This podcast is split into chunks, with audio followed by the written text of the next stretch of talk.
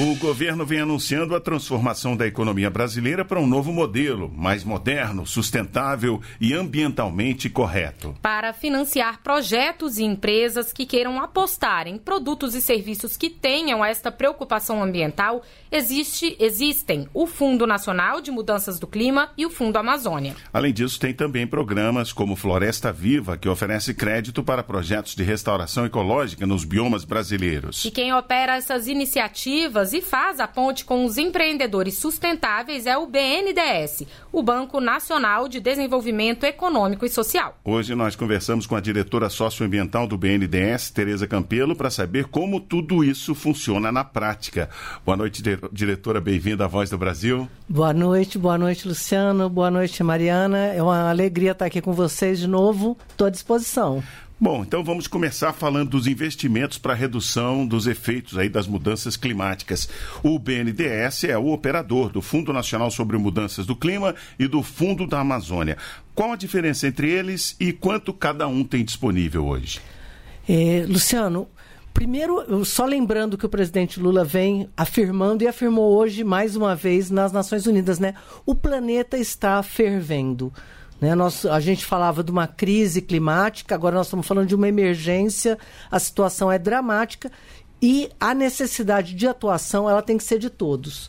Né? Eu acho que não tem uma ação que vai resolver o problema. Então, um conjunto de ações, hoje o governo federal se organiza para que cada uma das ações do Ministério da Fazenda, do Ministério da Agricultura e Desenvolvimento Agrário, do conjunto das ações e do Banco Nacional de Desenvolvimento Econômico e Social, além do Ministério do Meio Ambiente, atuem para que a gente possa ter uma contribuição robusta e efetiva do país. Quer dizer, o Brasil não vai se limitar a responsabilizar os demais países, como muitos têm feito. Nós queremos atuar e vamos atuar. Dois desses instrumentos são esses que você citou, o Fundo Amazônia e o Fundo Clima. Eles, na verdade, são muito diferentes e complementares. Né? O Fundo Amazônia por exemplo, que é um fundo que foi criado lá em 2008, ainda no governo do presidente Lula. Ele é um fundo que recebe doações internacionais. A maior doação foi da Noruega, também da Alemanha e outros países têm anunciado contribuições menores. Agora, o que eu acho que é interessante, que poucas pessoas é, identificam, é que, na verdade, ele é um fundo por pagamento de resultados. Ou seja, as pessoas não estão fazendo doação porque estão apostando no Brasil. Elas estão fazendo uma doação porque o Brasil reduziu o desmatamento ao longo dos nossos três governos.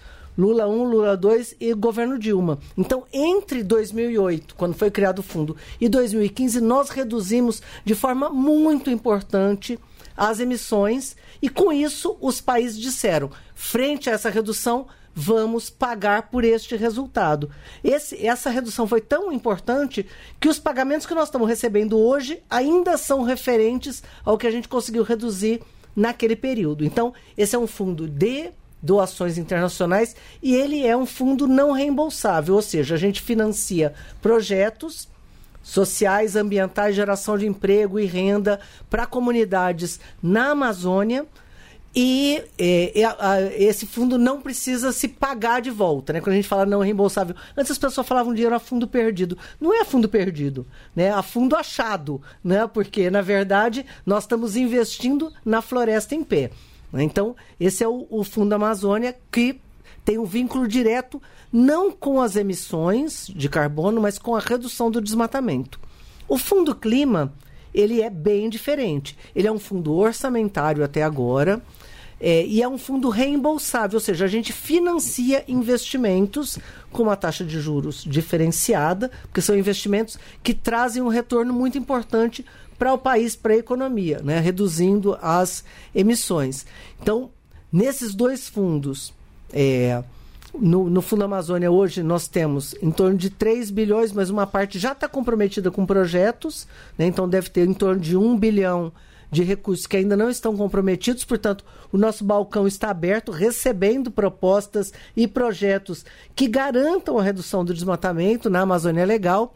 E o Fundo Clima também está aberto e esta semana, ele é com recurso orçamentário uma parte pequena, o ministro Fernando Haddad está rodando né, e, e, e apresentou agora nessa semana em Nova York esta oportunidade de que financiadores é, invistam no que a gente chama de títulos verdes, né? O povo gosta de falar em inglês, né? Green bonds, mas são títulos verdes, ou seja, quem quiser investir na redução de emissões pode apostar nessas, nesses papéis, né? Investir nesses papéis que vão reverter para o Fundo Clima.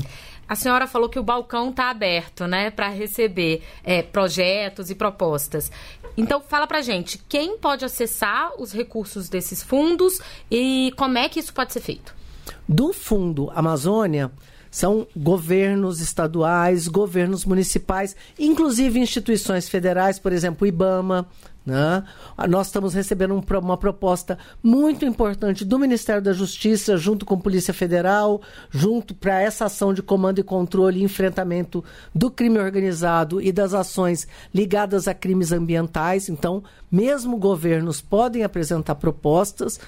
Eh, também é, entidades da sociedade civil, né, o que ONGs, né, e, e, sindicatos, associações. Nós aprovamos há duas semanas atrás um projeto lindo da Associação Nacional das Quebradeiras de Coco de Babaçu, por exemplo, que fez um apresentou uma proposta é, é, vinculada a associações locais. Então, ela vai conseguir articulando né, que é as quebradeiras de coco em diferentes estados no Brasil, viabilizar melhoria na produção, a floresta de babaçu em pé, que é estratégica, e geração de emprego e renda para essas mulheres, a maioria mulheres negras. Então, para dar um exemplo, para também trazer um pouquinho para para a realidade dos nossos ouvintes. Né? A gente falou no início também do, da operação do projeto Floresta Viva. A senhora pode falar um pouquinho desse projeto para a gente? Então, o Floresta Viva, esse sim é um programa do BNDES. Né? No primeiro caso, a gente falou de um fundo que recebe propostas e a gente né, aprova essas propostas e os recursos são repassados para viabilizar o enfrentamento ao desmatamento, manter a floresta em pé, gerar emprego e renda. O Fundo Clima são é, para empresas que queiram fazer uma transição para uma economia limpa, para uma economia verde. E o Floresta Viva é um programa do BNDES. A gente está usando os nossos próprios recursos. Tem muitas empresas que usam uma parcela dos seus resultados para distribuir cesta, para fazer determinadas ações. Nós estamos usando uma parcela dos nossos resultados para é, restauro florestal. Né? Então, nós estamos também abrindo editais com recursos não reembolsáveis do próprio banco, garantindo projetos que são projetos de restauração. E isso eu acho que é bem importante, porque o presidente Lula te falou, inclusive, sobre esse aspecto hoje. Nós não queremos só enfrentar o desmatamento, nós não queremos só combater o desmatamento, nós queremos ir além reconstruir a floresta. A floresta foi destruída nos últimos anos certo? Numa velocidade inacreditável e é muito importante como contribuição, não só que o país barre o desmatamento, mas como ele avance reconstruindo a floresta. Então, Floresta Viva, ele se articula com recursos também do setor privado para restaurar a floresta, ou seja, reconstruir a floresta capturando carbono, né? Então não só deixa de emitir como à medida que você constrói a floresta, ela captura carbono. Então é mais do que não emitir, né, gases do efeito estufa, capturar carbono, gerar emprego e renda. E no caso da Amazônia, nosso objetivo é tentar montar uma área que seja uma área como se fosse um colchão para impedir que o desmatamento avance. Então, assim, vão ser é, resultados, acho que muito importantes para a gente poder apresentar para o mundo que é possível, sim, enfrentar as mudanças climáticas. Tá certo. Nós conversamos com Tereza Campelo, diretora socioambiental do BNDES, o Banco Nacional de Desenvolvimento Econômico e Social. Muito obrigada pela sua entrevista aqui à Voz do Brasil, diretora. Obrigado a vocês, estou sempre à disposição.